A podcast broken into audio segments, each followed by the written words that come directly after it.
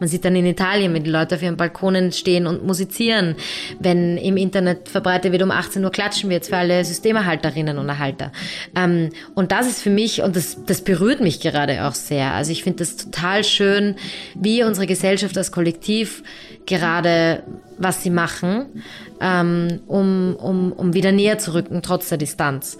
Und da merkt man auch, wir sind wirklich auch Herdentiere. Also das, finde ich, beweist diese Krise auch total, dass wir Menschen das brauchen. Wir brauchen einander. Und das ist aber auch total schön, weil darin liegt dann auch die Kraft der Solidarität, wenn wir merken, dass wir einander brauchen.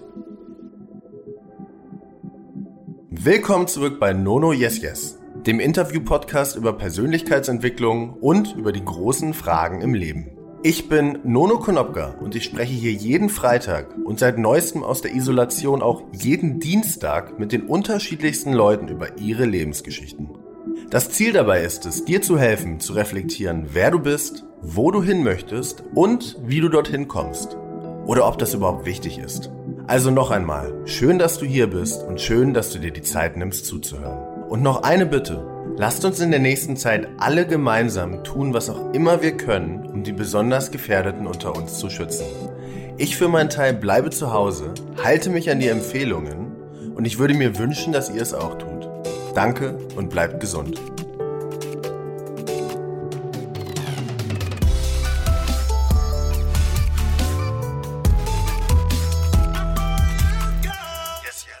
Wie tut man Dinge, obwohl man Angst hat? Warum lohnt sich Verletzlichkeit? Was ist das Erfolgsgeheimnis hinter Daria Daria? Heute habe ich mit Madeleine Alisadi sprechen dürfen, die viele von euch wahrscheinlich unter ihrem Instagram-Namen Daria Daria kennen dürften. Maddie ist Unternehmerin und Aktivistin für die Gerechtigkeit. Sie schreibt, spricht, filmt, fotografiert und schweigt für alles, was ihr wichtig ist und macht das, wie ich finde, verdammt gut. Ich verfolge sie schon länger und hatte ganz viele Fragen. Wahrscheinlich auch, weil ich erst kurz vor unserem Gespräch ihr neues Buch Starkes weiches Herz gelesen habe. Ich habe sie zum Beispiel gefragt, wovor sie Angst hat, wie sie mit dieser Angst umgeht und was sie im letzten Jahr für sich gelernt hat.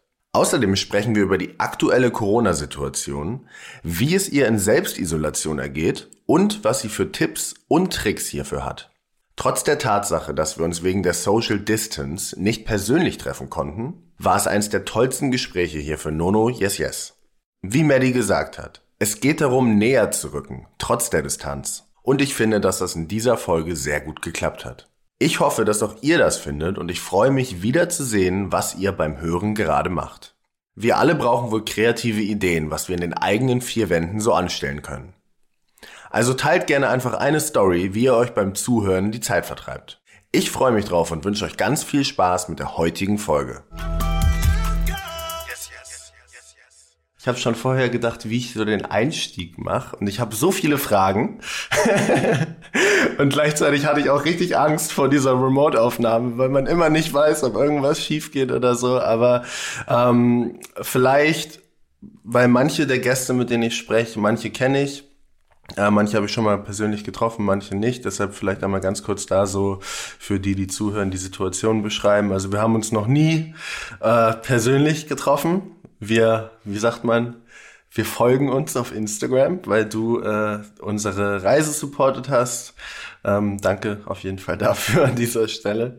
Und ähm, genau, ich dich dann ganz aufmerksam verfolgt habe, äh, deine, deine Talks angehört habe, dein Buch gelesen habe.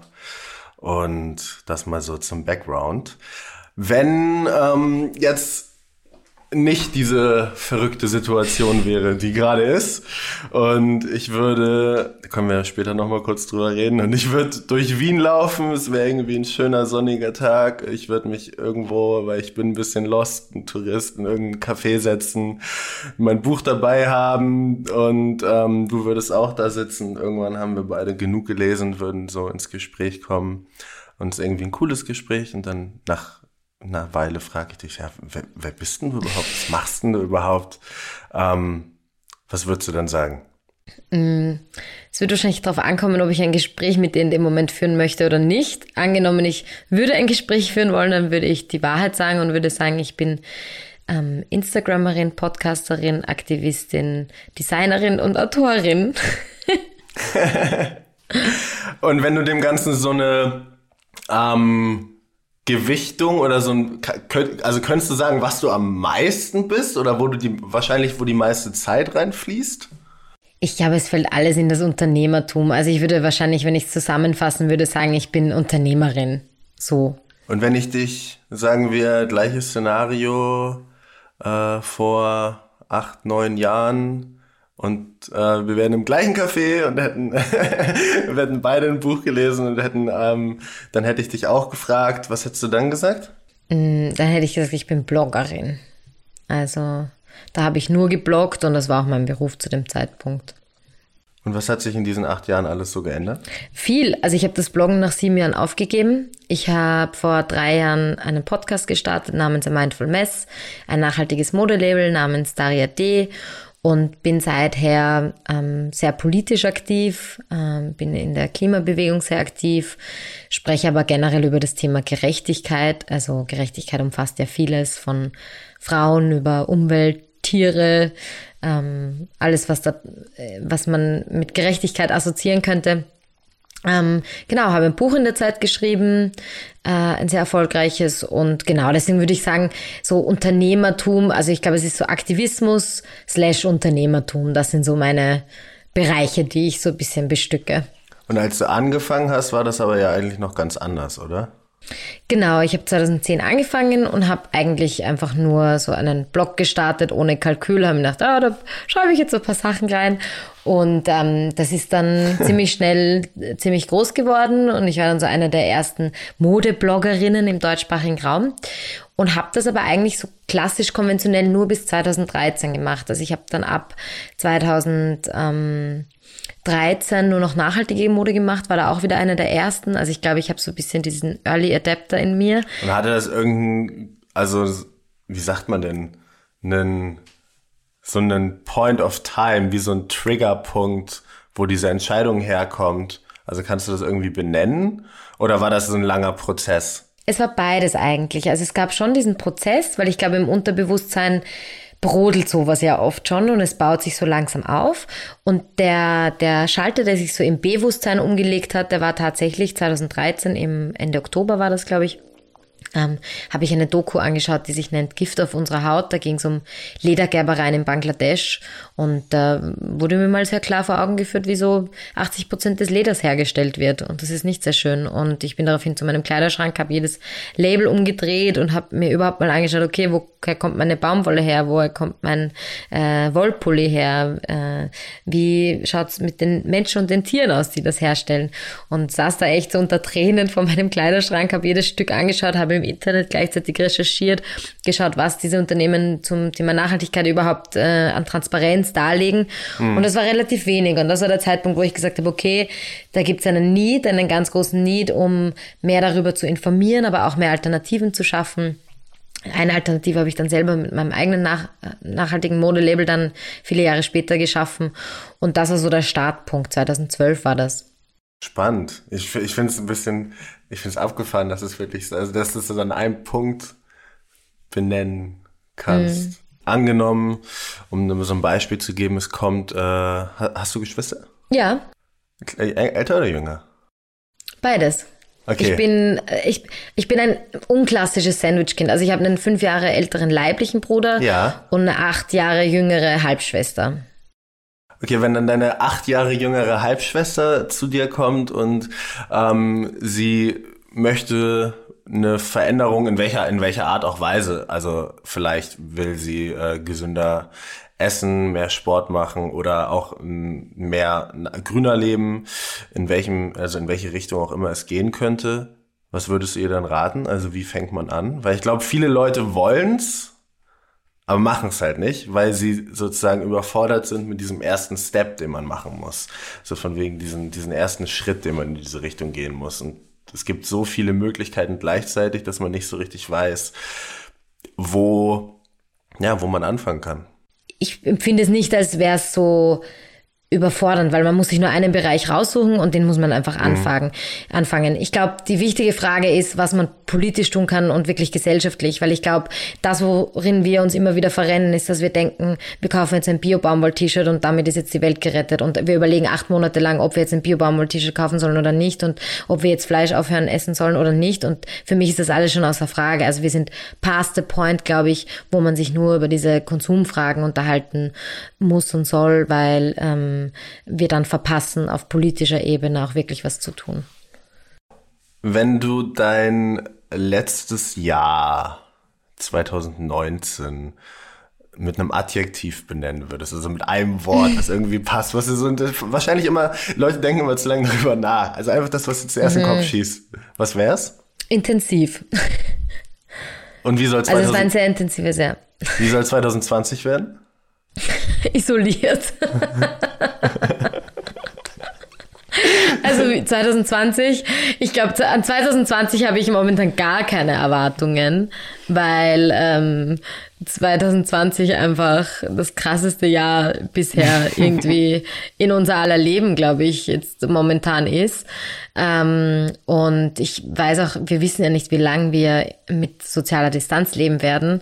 Momentan spricht man irgendwie von ein bis zwei Jahren. Äh, Was? Insofern, mh, das Robert okay. Hat explizit schon davon gesprochen, dass das jetzt so, äh, dass es realistisch wäre, wenn das ein Jahr dauern würde. Ähm, und deswegen, also in 2020 habe ich eigentlich gar keine Erwartungen. Ist auch vielleicht ganz gut in der Situation, keine Erwartung zu haben. Das glaube ich auch. Was löst das bei dir für ein Gefühl aus, wenn du sowas liest wie ein Jahr in sozialer Distanz jetzt zu sein? Das macht mir natürlich Angst. Also das, ich finde es auch nicht gut, sowas eigentlich medial zu, also davon zu sprechen, weil ich glaube, es macht nichts anderes mit Leuten als Angst und mhm. Panik. Und ich glaube, mir wäre es lieber, wenn ich das nicht wüsste. ja, also bei dir sind dann auch alle Pläne gecancelt, du nimmst den Tag. Wie schaffst du es dann trotzdem, ähm, oder nee, nee kommen komm, komm, komm, komm wir später nochmal zu. Das ist so ein großes Thema. Ich wollte noch mal ganz kurz, äh, ich habe dein Buch gelesen, zweimal. Wow. Und Du hast auch im Buch über die, über Zufriedenheit recht viel gesprochen.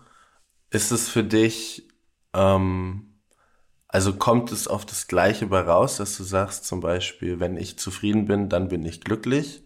Oder wie würdest du da das erklären? Weil das finde ich immer eine sehr interessante, eine sehr interessante Ansichtssache.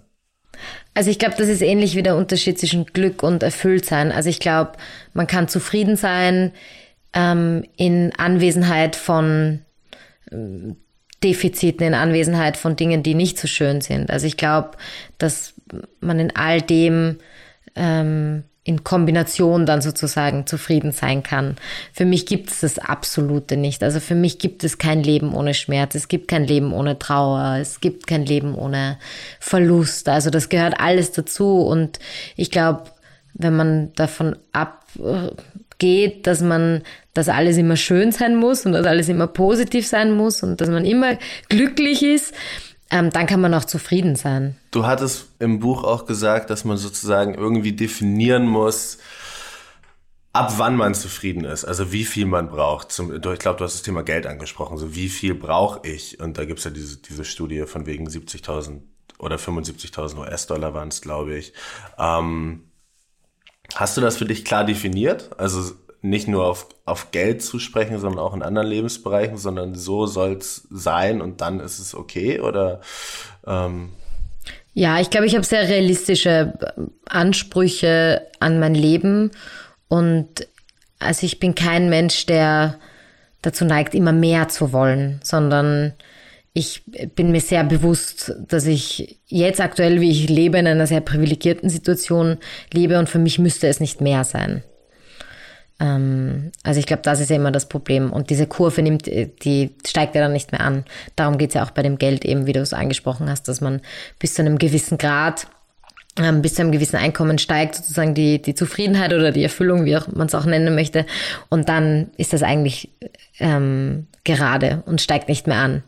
Und man hat aber vielleicht mehr Arbeit dann oder man hat mehr, um das man sich kümmern muss und so weiter und so fort.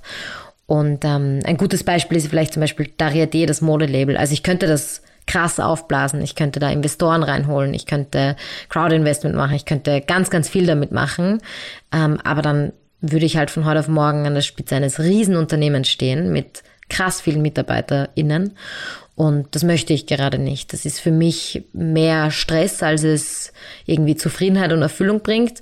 Und deswegen passt das für mich jetzt so. Und das heißt nicht, dass es in ein paar Jahren vielleicht anders ist, aber ich glaube, man muss sich da ganz organisch drauf einlassen, was sich auch gut anfühlt und richtig anfühlt und vielleicht auch weniger nach Buch gehen.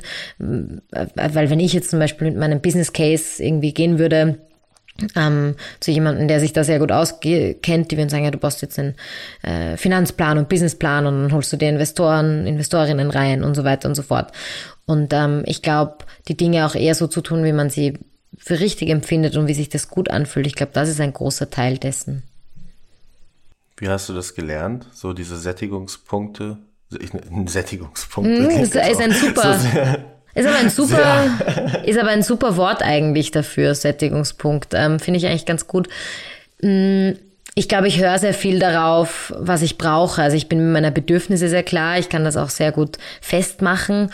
Und ähm, äh, ich ich weiß auch genau, was mich stresst, was mich unrund macht, was mich aus der Balance bringt und diese Balance für sich selber zu finden. Ich glaube, das ist ein großes, großes Ding und auch nicht zu sehr darauf zu hören, was andere sagen, weil es wird einem ja sehr viel vorgebetet und vorgekaut, wie so ein Leben auszuschauen hat und sich da ein bisschen davon zu distanzieren, das finde ich, glaube ich, ganz gut. Ist natürlich auch ein Privileg, das machen zu können, muss man auch immer dazu sagen. Also ähm, wer am Existenzminimum lebt, kann nicht äh, für eine Balance sorgen, sondern muss ums Überlegen sor sich sorgen. Das muss man immer dazu sagen.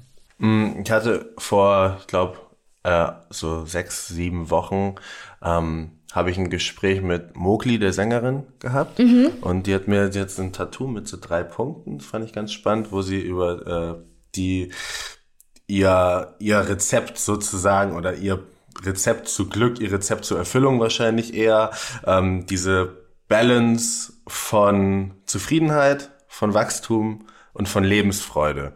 Und ich hatte es vorher auch irgendwo mit einem anderen Beispiel auch schon mal gelesen, dass man quasi immer drei Teller gleichzeitig dreht und du wirst nie den Fokus haben, alle Teller gleichzeitig perfekt zu drehen, sondern es wird immer einer sehr gut drehen, der andere ist halt gerade noch irgendwie so oben.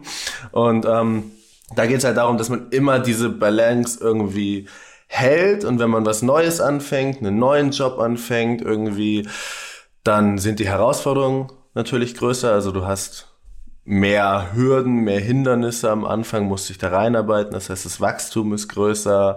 Ähm, dann ist vielleicht auch einfach die Zufriedenheit geringer, weil du noch nicht die Ergebnisse siehst und die, die Freude vielleicht auch geringer. Und so muss man langfristig irgendwie immer probieren, das auszupendeln. Aber ganz viele oder die meisten oder jeder hat halt so ähm, Tendenzen, zu welchen dieser Punkt er mehr neigt. Wie ist es bei dir?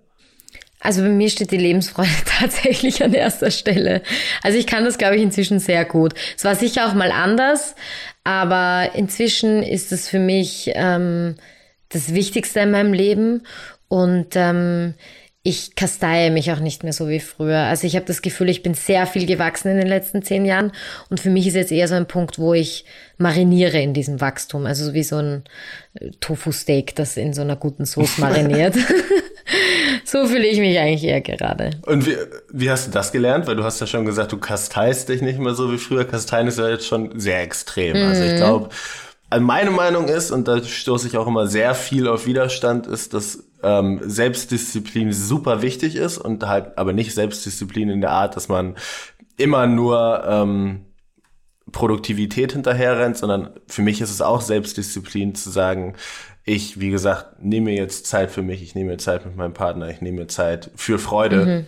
aber halt einfach nur eine klare Entscheidung zu treffen, ja oder nein, und nicht diese Dissonanz für sich selbst zu spüren, wenn man eigentlich gerne was anderes machen möchte und dann in keinem der Orte so richtig ist und immer nur so zur Hälfte da. Ähm, wenn du so sagst, in der Kasteiung damals, hört sich jetzt sehr doll an, aber ähm, wie war es da? Also wie hast du dich dahin entwickelt, wo du gerade bist? Was waren so Punkte, wo du das gelernt hast?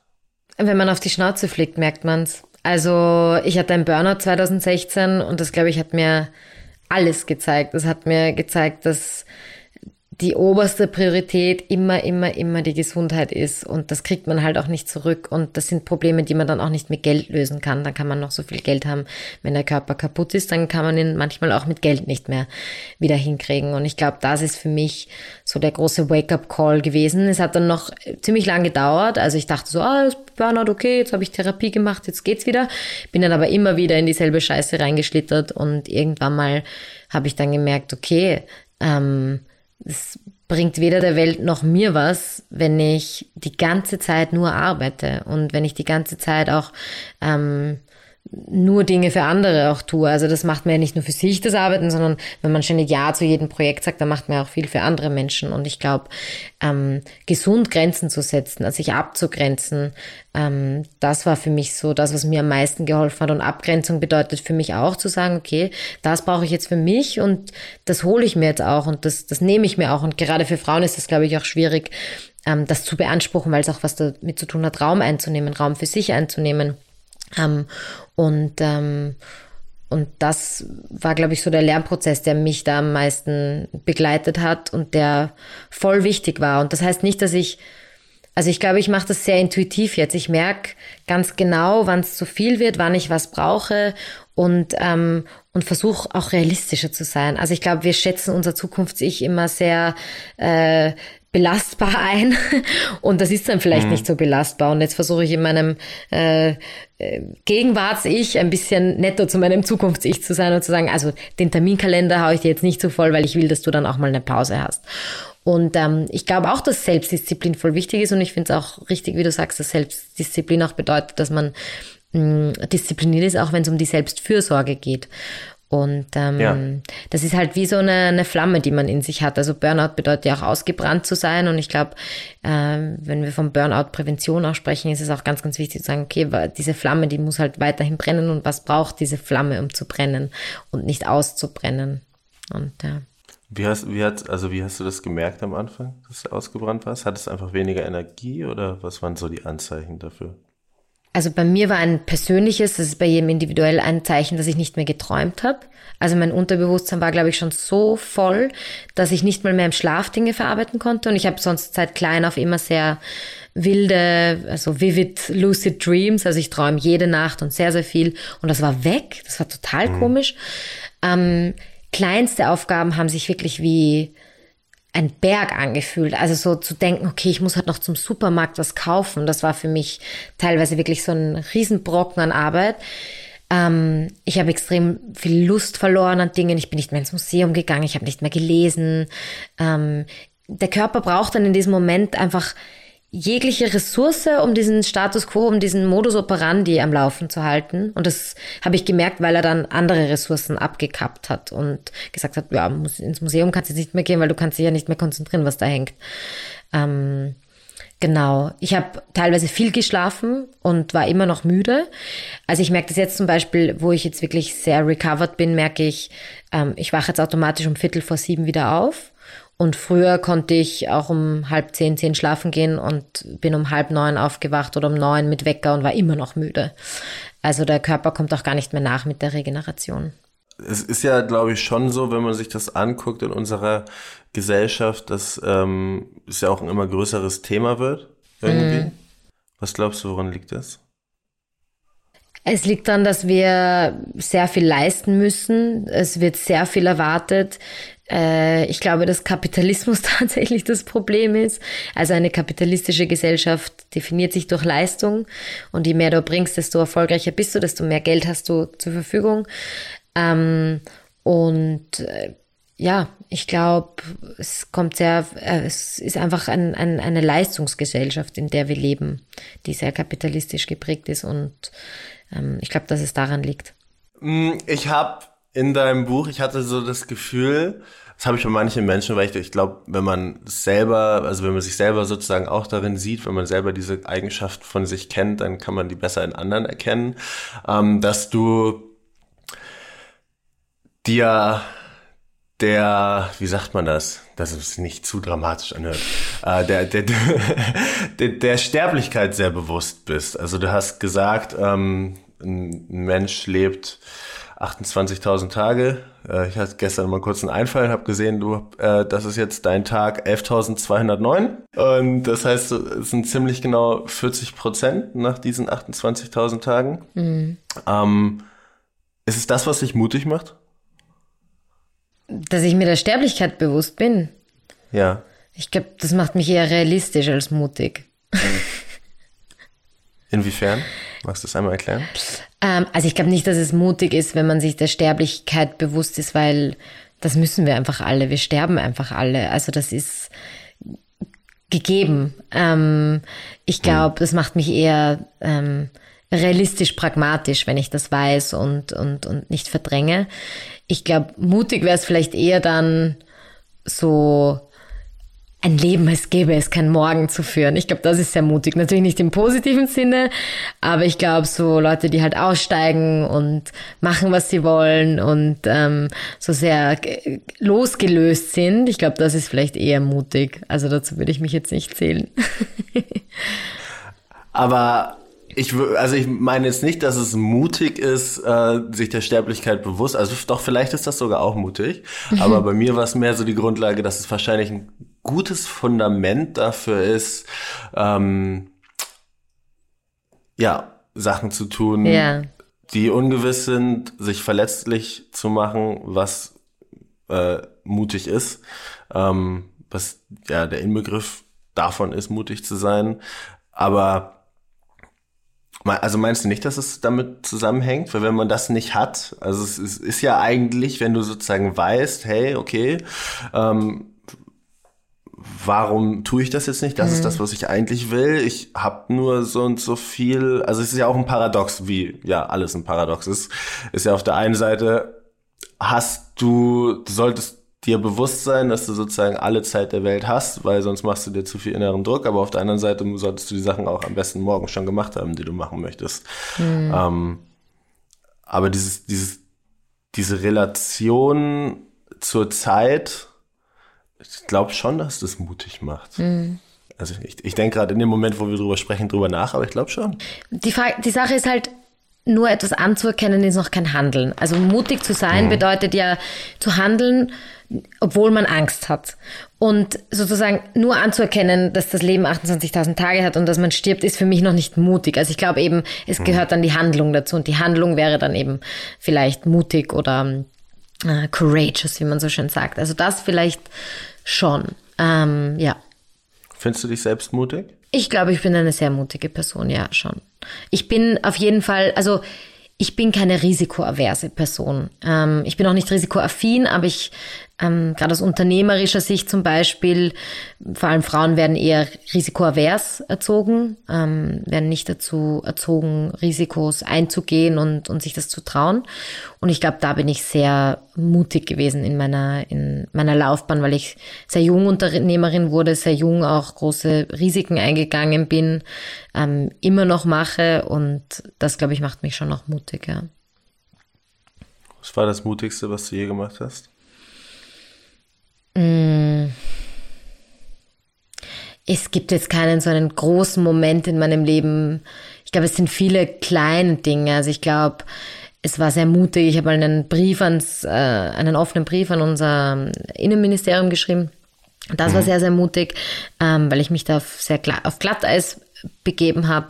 Ähm, ich habe mich medial schon oft zu sehr prekären Themen geäußert, was sicher auch sehr mutig ist. Die Kandidatur war für mich so ein Schritt, wo ich sehr viel Angst hatte. Also ich, ich mache es immer fest an, wie viel Angst ich hatte. Und je mehr ich Angst ich hatte, mhm. desto mutiger war der Schritt. Das ist so meine... meine so, so, ist es, ja. so ist es auch. Also es gibt, glaube ich, keine bessere Messung dafür. Ja, ähm, äh, und ich glaube, im täglichen Leben habe ich immer wieder Sachen, wo ich sehr viel Angst habe. Und ich beschäftige mich auch sehr viel mit dem Thema Angst, weil das begleitet uns alle. Gerade jetzt begleitet es uns sehr stark. Ähm, was ist die Angst? Was macht sie mit mir? Woher kommt sie? Wie kann ich mich mit ihr an einen Tisch setzen und reden? Ähm, also ich glaube, und auch zu eruieren, so was für Entscheidungen im Leben treffe ich und ist da die Angst dahinter oder ist da was anderes dahinter? Und ähm, alles, was wir tun im Leben, hat mit Angst zu tun. Angst vor dem Sterben, äh, Angst vor Nähe, Angst vor Distanz, ähm, Angst vor. Hast du da Angst vor? Angst, Angst vorm Sterben? Hast du da Angst vor? Ähm, ich habe, glaube ich, eher Angst davor, jung krank zu werden und zu sterben. Also davor habe ich auf jeden Fall Angst. Also, also wenn ich jetzt morgen eine, eine ähm, fatale Diagnose kriegen würde, würde ich lügen, wenn ich sagen würde, ach, kann ich von der Schulter äh, streichen oder wie sagt man da, brush off your, my shoulder. Also das, das wäre, glaube ich, schlimm für mich. Grundsätzlich vom Sterben selber habe ich keine Angst, ähm, aber natürlich ist, ist glaube ich, die immer, wenn man mit mit der Endlichkeit von allem konfrontiert wird, ist das halt schlimm. Auf banalster Ebene am Ende von einem Urlaub, da ist man immer ein bisschen traurig. Der Urlaub ist vorbei und der wird nicht ewig dauern. Der ist halt nur zwei Wochen. ähm, oder mit einer guten Mahlzeit, die ist auch nicht für immer. Es ist halt nichts für immer. Und ich glaube, sich mit dieser Endlichkeit, also dieser nicht existierenden, äh, nein, Endlichkeit, also dass alles ein Ende hat, sich mit dem zu befassen, das ist, glaube ich, schwierig. Ähm, und das ist das große Angstthema für viele Menschen. Gibt es irgendwas, was du schon immer mal machen wolltest, was du noch nicht gemacht hast? Mm -mm. Ich habe alles gemacht, bisher, was ich machen wollte. ähm, aber ich habe auch jetzt nicht so krass große, epische Träume, muss man auch dazu sagen. Also ich habe jetzt nicht, ich möchte nicht einmal durch die Arktis wandern oder so. Also ich habe keine solchen äh, riesigen Gesten, die ich in meinem Leben noch machen möchte.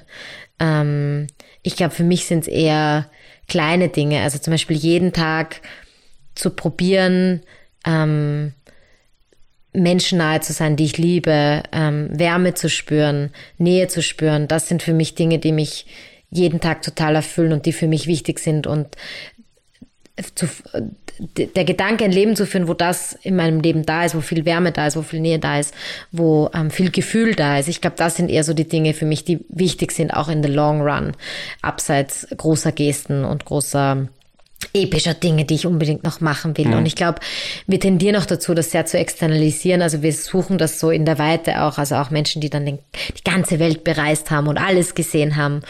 Und ich glaube, worauf es immer wieder zurückkommt, ist das, was innen drin ist. Und ich hab, schreibe auch in dem Buch, wir, wir kommen ohne nichts und wir gehen ohne nichts. Also das, was da ist, ist wirklich nur man selber, der Körper, diese Hülle und diese Seele, die da drinnen ist. Und darauf mhm. kommt es für mich am Ende des Tages auch an. Das ist das, was ich nähern möchte. Und das ist nicht unbedingt was, was ich ähm, äh, irgendwo in der Ferne finden muss. Vielleicht kann ich's, aber. Mhm. Bevor es gleich weitergeht mit Maddys und meinem Gespräch, möchte ich euch kurz mein neues Podcast-Format Ask Nono vorstellen. Gerade zu den jetzigen Zeiten, wo wir alle zu Hause bleiben, weniger abgelenkt sind und mehr Zeit für uns selbst haben, bekomme ich viele Fragen von euch.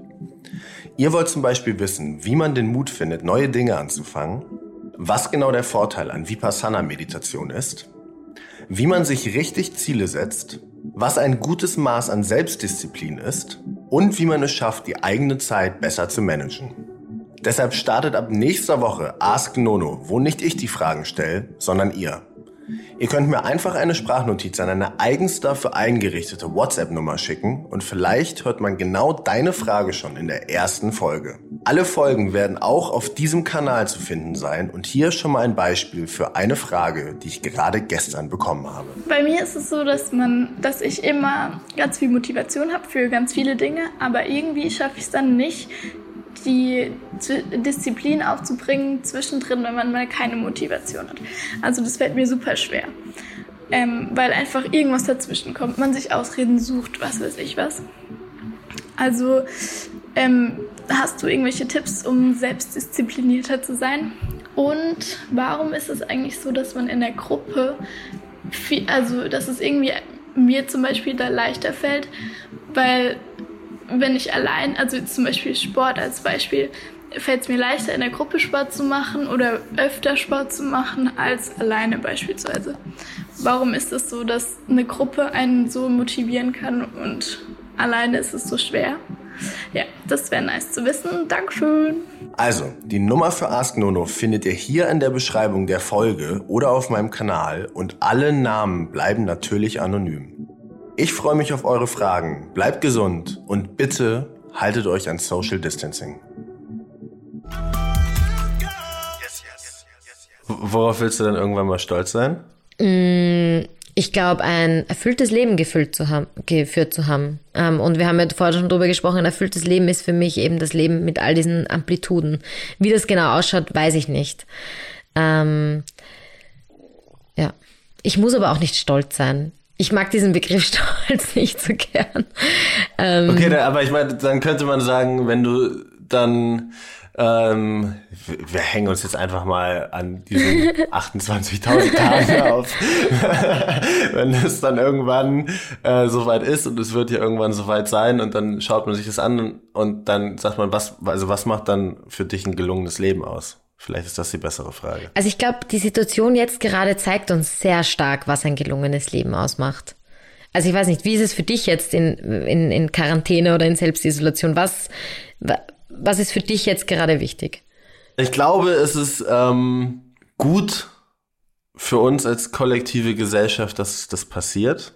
Aus unterschiedlichen Gründen und auch für mich. Also ich spreche da auch für mich. Ähm, ich glaube, es gibt einfach einen, einen Verständnis und auch eine Art Dankbarkeit dafür, was sowieso schon immer da ist. Es gibt ein Verständnis dafür, wie wie toll Europa ist, wie toll offene Grenzen sind, was es für ein Privileg ist, wie eine, gibt eine Wertschätzung für all die Leute, die systemtragende Berufe ausüben. Ähm, auf jeden Fall. Es gibt auch eine Wertschätzung, glaube ich, für Institutionen, für Regierungen, also wie sie da handhaben. Und ähm, aber auch, dass die Leute sich halt jetzt gezwungenermaßen, also nicht not necessarily, also nicht unbedingt. Du kannst natürlich jetzt auch noch mehr Zeit auf Social Media verbringen und ganz Netflix hoch und runter schauen, aber du könntest diese Zeit nutzen. Du könntest, ähm, ich meine, wir sind ja eine Ablenkungsgesellschaft, also wir schauen ja alle nach rechts, wir schauen nach links, wir schauen, äh, was gibt es noch. Äh, das könnte passen, das könnte vielleicht noch besser passen, das könnte noch besser zu mir passen und ähm, das da kommt eine Notification rein und da bist du und du bist, also diese Ablenkungsgesellschaft, die fällt jetzt sehr, sehr weg und ich glaube, es geht jetzt mehr ums, es könnte so sein, also man könnte diese Zeit sehr gut nutzen und das ähm, tue ich auf jeden Fall, um einfach mehr zu sein auch und vor allem auch mehr an den Sachen zu arbeiten, die man sonst in dieser sehr schnelllebigen und multidimensionalen Zeit irgendwie die schwieriger sind, eine Priorität drauf zu setzen. Also bei mir, ich bin ja seit Ewigkeiten dabei, mein Buch zu schreiben und mir fällt es wahnsinnig schwer. Ähm, aber jetzt gerade ist es halt einfach leichter, sich dafür die Zeit zu nehmen.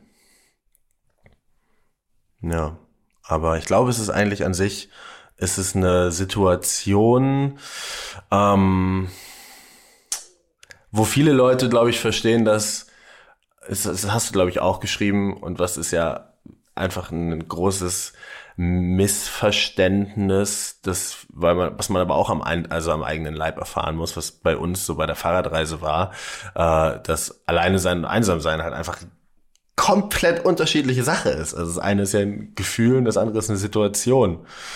Ähm, das ist wichtig. Ja, habe ich damit deine Frage beantwortet? Ab, abstrahiert, ja. Nein, also, aber ich höre raus, dass sozusagen jetzt konkret in der Situation Zeit für dich wichtig ist. Also sozusagen Zeit zu haben und irgendwie Platz zu haben für diese Dinge, die du tun möchtest. Ähm, ja. Ja. Und jetzt muss man sich dann halt fragen, wie viel hat das Platz im Leben abseits der Quarantäne? Und wie, wenn dir Zeit wichtig ist, wie, wie berücksichtigt oder priorisiert ist dieser Faktor? In deinem normalen Leben. Mhm. Also das finde ich ganz interessant, dass es so, es ist wie so ein Sieb, durch das alles durchfällt gerade und dass es übrig bleibt, sind die Dinge, wo man merkt, okay, das ist mir total wichtig. Ähm, und bei mir ist es zum Beispiel ähm, Nähe. Also ich merke wirklich, dass, ähm, dass Nähe und das bedeutet nicht äh, sozusagen jemanden unbedingt nah zu sein, aber jemanden zu haben, der vor einem steht und lächelt, ähm, ein kurzes Gespräch zu führen. Ähm, solche Dinge zum Beispiel sind, habe ich gemerkt, sind mir total wichtig. Und ich war die erste, die drei Wochen lang alleine auf Urlaub fahren konnte. Aber da war das kein Problem. Und jetzt merkt man, ähm, soziale Distanz ähm, ist bei manchen Menschen, fällt wie bei mir, die merken dann, okay, mir ist Nähe ist eigentlich was sehr, sehr Wichtiges für mich. Hm. Ähm, ich merke, ich merke es, weil ich habe einen Hund und ich gehe viel, ich gehe jetzt halt jeden Tag raus und das darf ich auch, dass äh, draußen sein und Natur sein. Und es ist witzig, weil im normalen Leben ist mit dem Hund rausgehen manchmal ziemlich anstrengend. Man denkt sich, oh, und jetzt muss ich noch raus und blablabla. Und jetzt ist es das Highlight meines Tages. Also es ist schon ziemlich witzig, wie sich das dann auch verändert. Ja. Und wie gehst du jetzt mit deinem Bedürfnis nach Nähe, was ja nur virtuell erfüllt ist, dann um? Also ich meine, ich, du hast es mir ja gestern geschrieben, dass deine Mama gestern Geburtstag hatte. Du da habe auch deinen Post gesehen. Ähm, also wie, wie, wie gehst du dann damit jetzt um, was dann vielleicht auch, ja, sowas wie nicht unbedingt ein Ratschlag, aber ein Denkanstoß sein könnte für andere Leute, die weil wir alle in der Situation sind gerade. ich glaube, was mich so fasziniert, ist, wie schnell Menschen sich gerade anpassen an die Situation. Jedes Fitnessstudio, in das ich gehe, hat jetzt plötzlich Online-Klassen. Ähm, Viele Restaurants, wo ich vorher nur so hingehen konnte, bieten jetzt Lieferservice an. Ähm, man trifft sich zum Abendessen auf Skype und äh, jeder macht den Teller Pasta um 19 Uhr und man isst gemeinsam. Ähm, man trifft sich vielleicht irgendwie, ähm, ja, man trifft sich halt virtuell. Es ist und das finde ich so faszinierend, wie schnell Menschen diese Bedürfnisse, die sie haben, Bedürfnis nach Bewegung, nach Austausch, nach Nähe, ähm, so adaptieren, dass es dann funktioniert. Und das ist aber auch was Wunderschönes mhm. zu sehen, dass das funktioniert. Also, dass wir so ein, ein, ein mobiler Organismus als Kollektiv auch sind, dass wir uns dieser Situation so schnell anpassen können. Man sieht dann in Italien, wenn die Leute auf ihren Balkonen stehen und musizieren, wenn im Internet verbreitet wird, um 18 Uhr klatschen wir jetzt für alle Systemerhalterinnen und Erhalter. Ähm, und das ist für mich, und das, das berührt mich gerade auch sehr. Also ich finde das total schön, ja. wie unsere Gesellschaft als Kollektiv gerade, was sie machen, ähm, um, um, um wieder näher zu rücken, trotz der Distanz. Und da merkt man auch, wir sind wirklich auch Herdentiere. Also das, finde ich, beweist diese Krise auch total, dass wir Menschen das brauchen. Wir brauchen einander. Und das ist aber auch total schön, weil darin liegt dann auch die Kraft der Solidarität, wenn wir merken, dass wir einander brauchen. Ja, ich finde auch diesen, diesen, diesen Vibe, cooleres Wort ist mir gar nicht eingefallen, diesen von Zusammenhalt, also Solidarität, den man überall so ein bisschen spürt, finde ich sehr schön. Also allein mhm. diese Nachbarschaftshilfen, diese Zettel, die hängen hier in Hamburg an manchen Türen. Und ähm, ja, also es hat auf jeden Fall viele gute Seiten in diesem ganzen Dilemma auch. Ja. Kannst du denn an sich gut alleine sein? Also jetzt abgesehen von der Quarantäne, aber der Zustand alleine sein? Schon, ja. Also ich, ich, ich brauche auch viel Zeit alleine. Also ich bin auch, ähm, ich, ich kann nicht 24-7 mit einer Person zusammen sein. Also ich brauche dann meinen Zeit, um für mich meinen Kopf frei zu kriegen. Ich muss mich selber auch mal ausspinnen. Ähm, also ich muss nicht jedes. Was heißt das? Zum Beispiel in Partnerschaften auch. Also ich, ich, ich, für mich ist es glaube ich, oft, wenn man mit einem Partner viel zusammen ist ähm, oder einer Partnerin, glaube ich, ist es einfach wichtig, dass manchmal hat man halt ein Problem und das löst sich von ganz allein, wenn man einfach mal ein bisschen kurz weggeht und einfach mal eine Pause macht und einfach in den Wald geht und sich kurz beruhigt und dann ist wieder alles in Ordnung. Also man muss auch nicht mit jeder Situation, mit jeder Spannung in der Situation bleiben und sich sozusagen zwingen, gemeinsam etwas zu tun, weil oft ist einfach nur sozusagen ähm, die Distanz wichtig. Und deswegen, also das ist ja auch im, wir reden ja immer über Balance und Yin und Yang und blablabla und aber auch Nähe und Distanz. Das richtige, die richtig, das richtige Pensum an Nähe und Distanz zu finden, selbst in einer Partnerschaft, selbst als Familie. Ähm, und das wird, glaube ich, jetzt gerade auch sehr herausfordernd, weil es gibt die einen Menschen, die gerade mit sehr viel Distanz leben, die alleine isoliert sind und dann die Menschen, die kollektiv isoliert sind, die dann wieder sehr viel Nähe haben. Und das ist, glaube ich, die große Herausforderung ähm, in einer Zeit, wo das gegeben ist und die Rahmenbedingungen das bestimmen, ähm, zu schauen, okay, wie kann ich jetzt vielleicht, wenn ich jetzt ganz allein bin, mehr Nähe haben oder wenn ich jetzt zu viel Nähe habe, wieder mehr Distanz haben. Also es ist eigentlich ganz interessant, so als Gedankenspiel auch. Wir kommen nochmal zu Brené Brown ähm, hast du auch ein Buch geschrieben, das alles mit Selbstliebe beginnt. Und ich, ich kenne, ich weiß nicht, ob du das auch kennst, es gibt so ein, es gibt so ein Sprichwort, ich, ich sag's einmal, es ist aber, äh, also, I am not what I think I am, I am not what you think I am, I am what I think you think I am. weißt du, was ich meine? Also Ja. I am not what I think I am, I am not what you think I am, I am what I think you think I am. Ja. Also im Endeffekt, so sehen wir ja immer das, also wir denken ja, wenn ich dich jetzt sehe, dann, wir sehen ja immer das, was wir selbst von uns denken. Und das ist ja dieser, dieser Inbegriff von Selbstliebe. Ähm, wie hast du das, du hast ja das aktiv beschrieben, wie du auch daran gearbeitet hast, wie du daran besser geworden bist. Ähm, wie ist das jetzt? Also arbeitest du da kontinuierlich dran? Diese, diese Stimme im Kopf ja auch. Also ich glaube, man ist sich ja selbst immer der größte Kritiker. Ähm, wie ist das bei dir? Also ich glaube, meine aktuelle Definition von, von Selbstliebe ist es, mich nicht immer lieben zu müssen. Also ich bin zu einem neutraleren ähm, Zugang inzwischen gekommen. Ähm, es gab ja diese Self-Love-Bewegung und wo einem sozusagen fast schon indoktriniert wurde, dass man sich immer lieben muss. Und das hat für mich aber eigentlich auch dann mehr Druck gemacht, weil wenn ich mich jeden Tag in den Spiegel muss und mir jeden Tag denke, boah, du bist die geilste Sau auf dieser Welt, ich liebe dich, ähm, das ist ziemlich schwierig, weil manchmal schaut man sich in den Spiegel und sagt, boah, ich finde dich gerade richtig scheiße. Und ich glaube, das ist die Selbstliebe für mich, mit all dem zu leben und das zu embracen sozusagen und zu sagen, es gibt Tage, an denen finde ich mich nicht so cool, an Tagen, da finde ich mich super. Und ich gehe in eine beobachtende Rolle und sag, ich, und, und das gibt dann, glaube ich, am Ende des Tages auch die Gelassenheit, sich nicht zu zwingen, sich zu lieben und nicht das krampfhaft zu probieren, weil ich glaube tatsächlich, dass das unmöglich ist. Ich glaube, es ist unmöglich, sich 100% der Zeit zu lieben, genau wie es unmöglich ist, 100% der Zeit super lieb zum Partner und zur Partnerin zu sein oder 100% der Zeit die beste Freundin zu sein und immer was Tolles zu kochen. Also ähm, das Selbstliebe ist für mich tatsächlich ähm, neutral jeden Tag so zu nehmen, wie er ist und zu sagen, ich ich, ich mache an dem Tag mein Bestes und mein Bestes kann manchmal auch mein Schlechtestes sein und das ist auch okay. Und am nächsten Tag hat man immer wieder die Chance aufzuwachen und dann ist halt wieder ein neuer Tag und vielleicht ist der scheiße und vielleicht ist der schön. Und ich glaube, das hat mir ein bisschen mehr Gelassenheit gegeben und auch auch aus einer humoristischen Art und Weise ist das. Also ich probiere das auch sehr, mit sehr viel Humor irgendwie mal anzugehen, weil ähm, für mich das eigentlich immer zu viel Druck war, ähm, so ähm, ja, mich immer abgöttisch zu lieben. Wie war wie war es für dich, als du 30 geworden bist? Du bist noch, du bist 30, ne? Immer noch? Ja, ich bin immer noch 30, bin nicht jünger geworden. ähm, Wer super weiß in diesen schön. Zeiten, was hier alles passiert. Ja, vielleicht reisen wir zurück in die Zukunft. Wir können uns jetzt auch alle wieder Festnetztelefone zulegen. Ist ja eigentlich geil. sind alle wieder 16.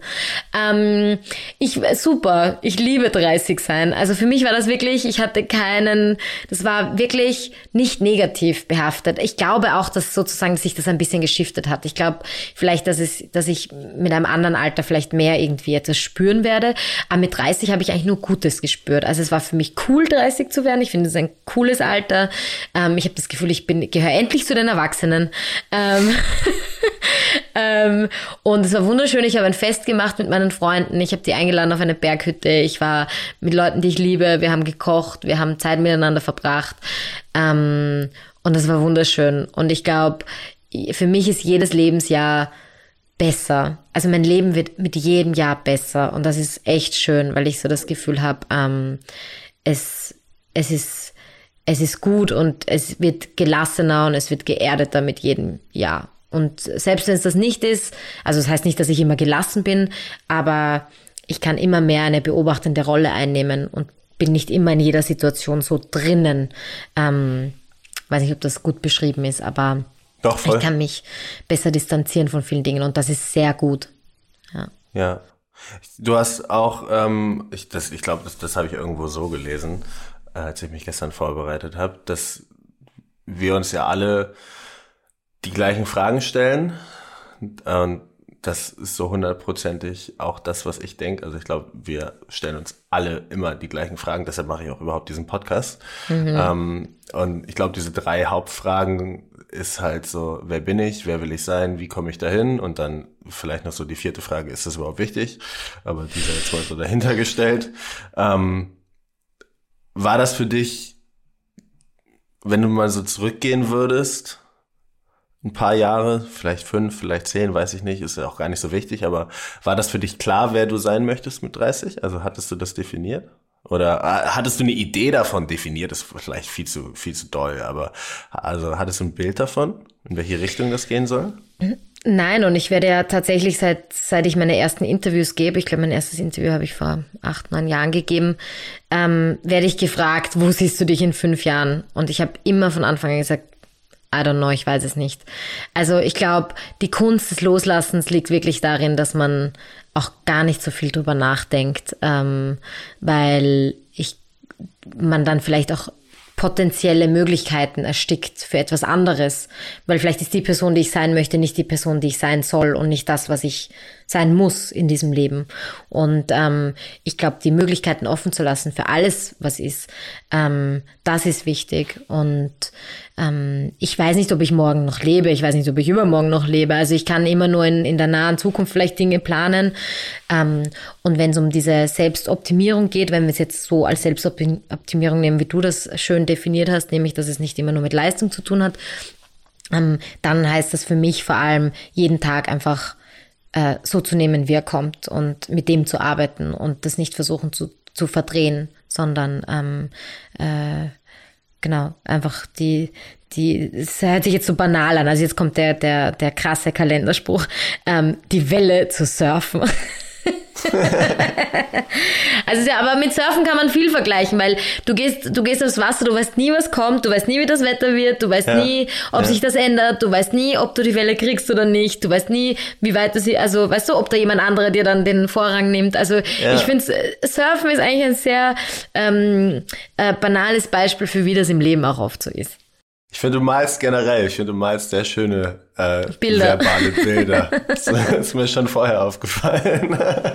Können wir ja mal eine kleine Bestandsaufnahme machen, so wie es du in deinem Buch auch beschrieben hast, diese Fragen. Mhm. Wovor hast du gerade Angst? Dass diese Isolation sehr, sehr lange dauern wird. Davor habe ich gerade wirklich Angst. Warum hast du davor so Angst? Vor, weil, du dir, weil dir diese Nähe dann fehlen wird?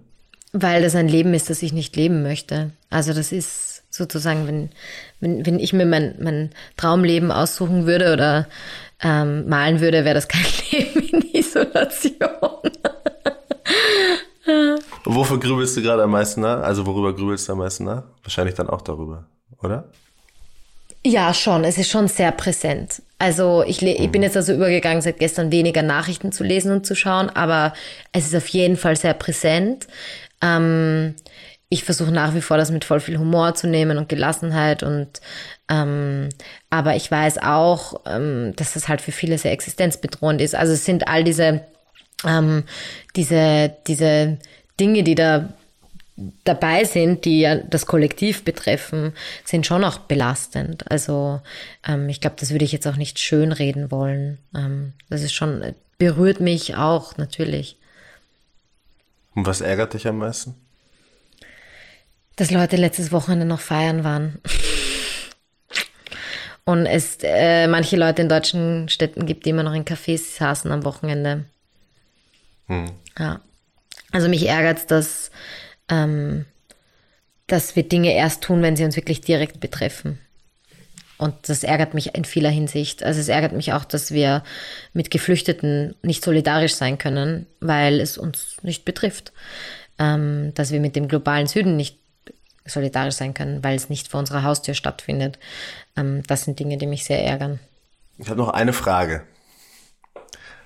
Ähm, was? Die Frage ist, was macht Maler den ganzen Tag? Nee, du hast ja schon gesagt, du hast, glaube ich, das erste Interview, also vielleicht vor acht, neun Jahren gegeben und wahrscheinlich sind viele Fragen ja, haben Parallelen, sind vielleicht sogar gleich oder auch viele Fragen wahrscheinlich auch, die ich gefragt habe, wurdest du schon mal gefragt in ein oder der anderen Art und Weise. Was wäre denn so eine Frage, wo du dir mal wünschen würdest, dass dir jemand fragt? Wo du, wenn du in meiner, wenn du jetzt hier sitzen würdest und du könntest dich was fragen, du denkst du, darüber würde ich eigentlich, warum fragt das denn keiner? So, warum, ja, also, das würde ich eigentlich auch gerne mal erzählen. Oder vielleicht würde ich das auch nicht gerne mal erzählen, aber wenn, weil, weil mich das keiner fragt und wenn mich jemand fragen würde, dann würde ich es vielleicht erzählen. Also, es ist schwierig, das zu beantworten, ohne länger darüber nachzudenken. Ähm, ich glaube, die Frage, die wir uns alle, die wir uns stellen wollen, ist, in was für einer Gesellschaft wollen wir leben und was können wir tun, um ähm, diese Gesellschaft jeden Tag aktiv zu gestalten. Und ähm, ich glaube, das ist ein Gespräch, das wir führen müssen, vor allem jetzt. Was ist für dich Erfolg?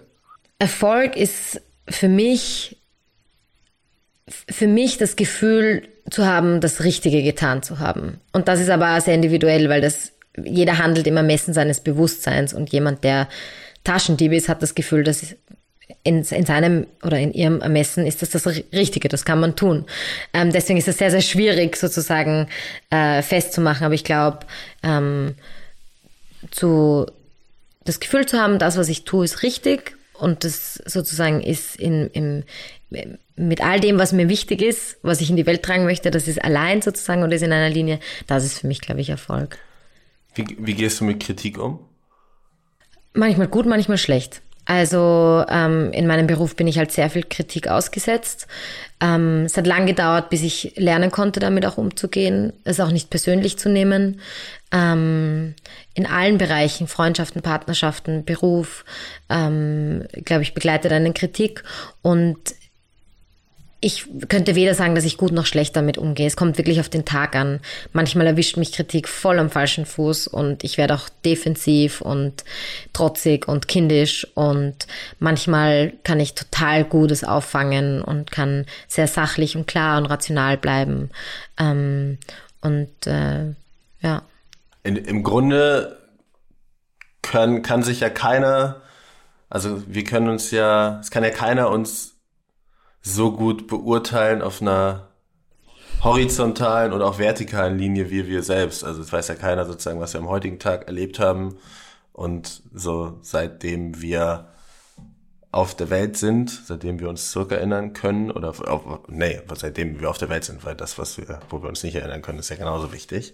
Aber also nimmst du dann Kritik von gewählten Leuten an oder also ich nehme, ist, eine, schwierig, ist eine schwierige Frage, aber also, ist für eigentlich ist gar keine Frage. Also ich nehme, ich nehme inhaltliche, sachliche Kritik an. Also äh, gerade als politisch engagierte Frau ist man sehr viel mit Kritik konfrontiert, die nicht am Inhalt und der Sache festgemacht ist, sondern an der Person. Ähm, also wenn jemand sagt, du hast das und das gesagt und deswegen bist du dumm und verbittert, dann ist das keine Kritik, sondern das ist ähm, sozusagen Kritik an meiner Person und ein persönliches Empfinden.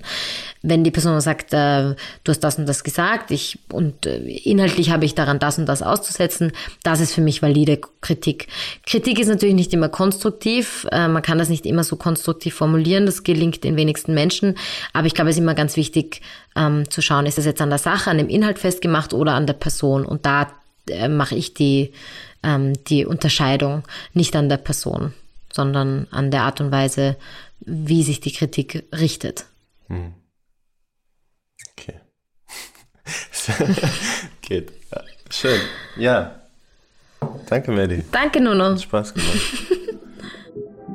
Danke, dass du für die heutige Folge wieder hier warst, zugehört hast und Teil von dieser tollen Community bist. Jede Woche sitze ich hier mit den unterschiedlichsten Menschen, von Künstlern, Musikern und Unternehmern bis hin zu Sportlern und Entertainern und spreche mit ihnen über die Fragen, die wir uns alle stellen. Mein Ziel hierbei ist es, Licht ins Dunkel zu bringen, wozu man besser Ja und wozu man besser Nein sagen sollte, um ein gutes, erfülltes und für ein selbst erfolgreiches Leben zu führen. Natürlich mache ich Nono Yes Yes, um selbst zu lernen. Aber in erster Linie möchte ich dich motivieren und inspirieren, an dich selbst zu glauben.